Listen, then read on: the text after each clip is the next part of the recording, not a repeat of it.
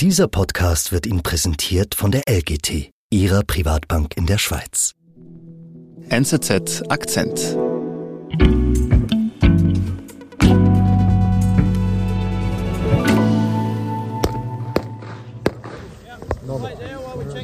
Niklaus, was ist denn da los? Ja, wir hören hier im Hintergrund ukrainische Soldaten, die den Ernstfall üben. Das heißt, sie schießen, sie schleichen sich an, sie kriechen auf dem Boden. Aus dem Hintergrund gibt es Schützenhilfe von anderen Soldaten, die in einem Wald äh, positioniert sind. Und das äh, ist da ziemlich laut und hektisch geht es dazu und her.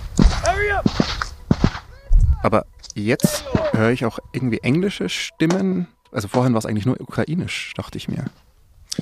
Ja, wir sind nicht in der Ukraine, wir sind im Vereinigten Königreich ah. und hier können die Ukrainer in Sicherheit üben. Und diese Übung, die haben sie dringend nötig, denn viele von ihnen, die verfügen über gar keine militärische Erfahrung. Und einer, der jetzt für den Krieg gestellt wird, ist der ukrainische Künstler Serhi. Großbritannien-Korrespondent Niklaus Nussblicker hat ihn getroffen. Niklaus, wo hast du den Serhi getroffen? Ja, ich kann das dir nicht genau verraten, wo das war, nur so viel. Es ist eine Militärbasis der britischen Armee im Westen von England. Mhm. Und dort finden sich eben immer wieder ukrainische Soldaten ein, um ein Ausbildungsprogramm zu absolvieren. Es sind immer etwa um die 200 Soldaten, die vor Ort sind, darunter eben auch an diesem Tag Serhi. Okay, und wer ist Serhi? Also konntest du irgendwie noch mehr über den in Erfahrung bringen dort im Camp?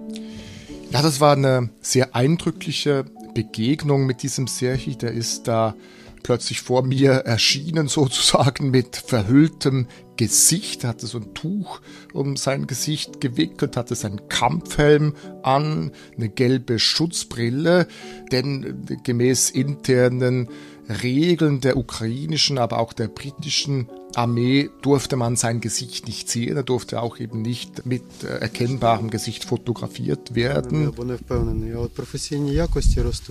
Uh, uh, uh, Und wir unterhalten uns über einen äh, Dolmetscher, der Ukrainisch und Englisch spricht.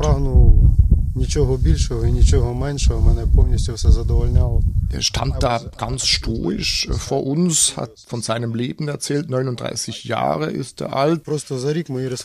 Vor dem 24. Februar 2022 war er Künstler und Kunsthandwerker, hatte ganz ein einfaches Leben geführt, sehr zurückgezogen.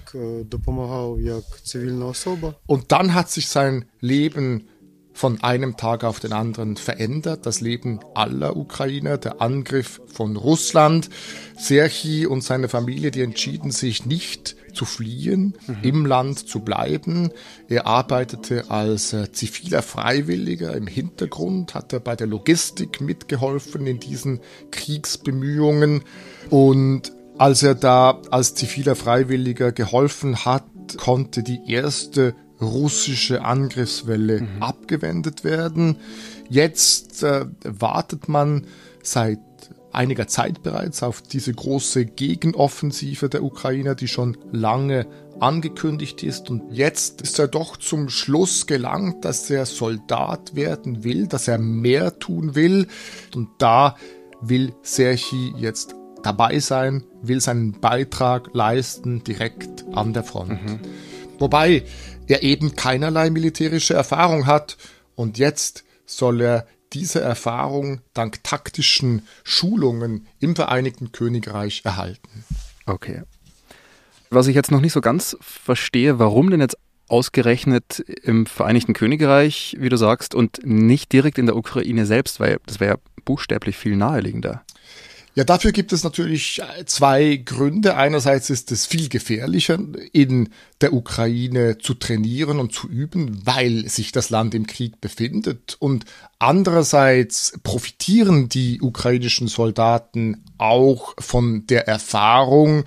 großer Militärnationen wie beispielsweise eben Großbritanniens. Großbritannien war seit dem Kriegsausbruch einer der größten Unterstützer der Ukraine. Man hat das beispielsweise auch gesehen bei den Panzerlieferungen. Da war mhm. Großbritannien von Anfang an vorne dabei, hat eine Art Vorreiterrolle gespielt und das Gleiche lässt sich eben auch für diese Ausbildungsoffensive sagen. Die Briten waren das erste westeuropäische Land, die solche Ausbildungsgänge organisiert haben und bis anhin äh, sind 15.000 Ukrainer im Vereinigten Königreich ausgebildet worden. Mhm. Und so ist also Serhi in Großbritannien gelandet und lernt dort jetzt sozusagen die militärischen Basics.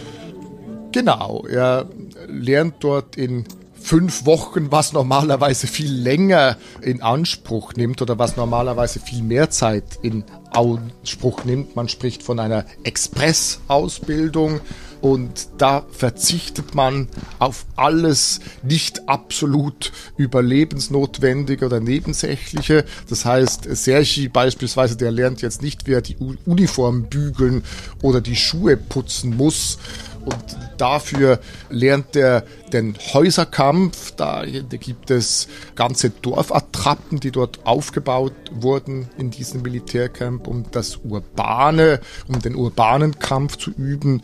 Auch das Verhalten auf dem Schlachtfeld müssen diese ukrainischen Soldaten lernen. Es ist auch sehr wichtig, dass sich Sergi und seine Kollegen als Team bewähren, dass sie die Automatismen auf dem Schlachtfeld lernen, wissen, wann man welche Befehle wie umsetzen muss. Äh, die Bergung von Verletzten und Toten ist ein wichtiges Element dieser Ausbildung und dann auch, und das hat mich ein bisschen erstaunt, die Ausbildung im Schützengraben. Wir sind gleich zurück. In einem turbulenten Marktumfeld brauchen Anleger einen verlässlichen und vertrauenswürdigen Partner. Die langfristige Ausrichtung von LGT Private Banking gibt Ihnen Stabilität und Sicherheit. Mehr erfahren Sie unter www.lgt.com.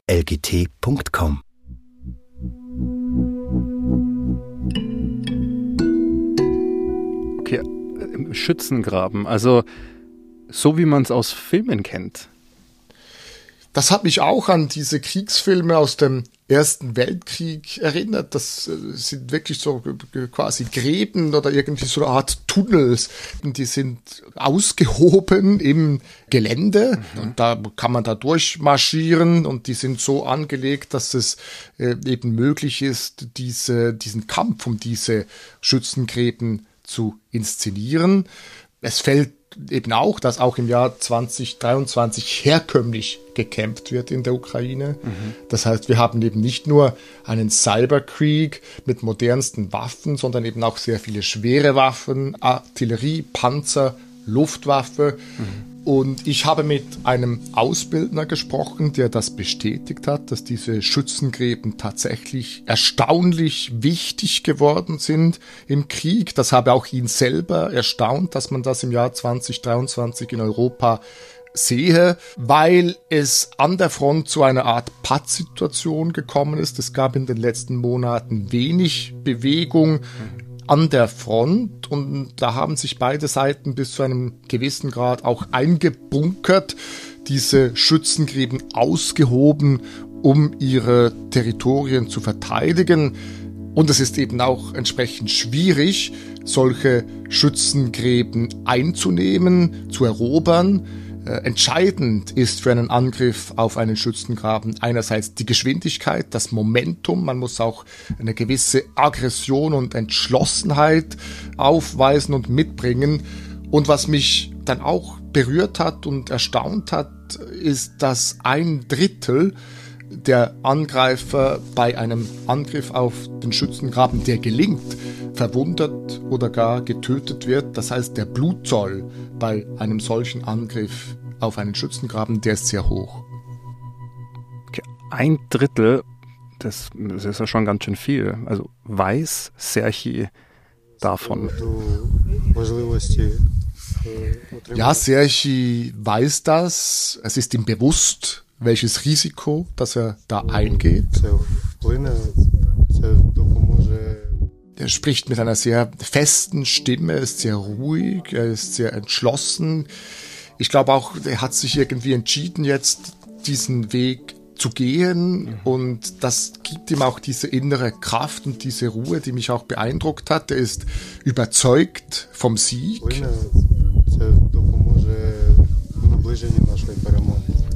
Und das ist etwas, das ich auch im Gespräch mit anderen Ukrainern dort im Westen Englands festgestellt haben. Der, die Moral dieser Ukrainer, die ist generell hoch, die sind entschlossen, die sind siegessicher mhm. und sie sind bereit für diesen Kampf und bereit, die russischen Angreifer zurückzudrängen. Mhm. Also das heißt, für Serchi und die Ukrainer, die du dort noch kennengelernt hast, mit denen du gesprochen hast, für die ist die Gegenoffensive unvermeidlich. Ja, für die ist die Gegenoffensive absolut unvermeidlich. Für sie steht fest, dass sie die besetzten Gebiete von Russland zurückerobern werden. Und auch der Kriegsverlauf an der Front im Donbass, der zeigt, dass damit zu rechnen ist, dass bald diese Gegenoffensive eingeläutet wird. Letzte Woche haben sich Russen und Ukrainer mit Drohnen, mit Marschflugkörpern und Anschlägen attackiert, aber eben eher im Hinterland, nicht direkt an der Front und beide Seiten versuchen, die Kampffähigkeit des Gegners einzuschränken und den Gegner zu demoralisieren. Niklaus, jetzt warst du da zu Besuch in diesem Militärlager. Du hast gesehen, wie Menschen ohne Basics, militärische Basics ausgebildet werden. Serchi wird an die Front gehen. Was hat denn dieser Besuch bei dir ausgelöst? Ja, es hat mich schon tief beeindruckt, dieser Mut, diese Opferbereitschaft mit ähm, eigenen Augen zu sehen. Das ist irgendwie auch nochmal anders, als wenn man das nur liest oder im Fernsehen schaut. Und mhm, mhm. habe da einen Tag mit diesen Soldaten verbracht. Eben, die waren guten Mutes und alles. Die haben überhaupt nicht irgendwie ängstlich gewirkt oder Trübsal geblasen.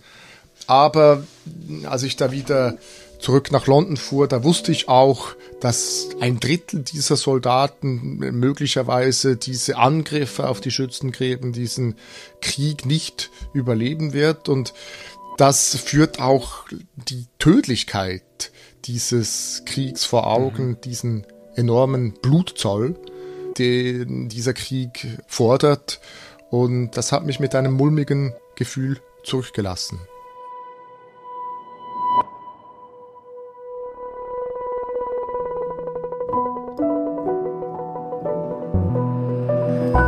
Niklaus, vielen lieben Dank. Wir haben deine Geschichte auch verlinkt. Darin sieht man auch die Fotos von Serchi und den anderen ukrainischen Soldaten, mit denen du gesprochen hast. Danke dir. Vielen Dank. Das war unser Akzent. Produzent dieser Folge ist David Vogel. Ich bin Sebastian Panholzer. Bis bald.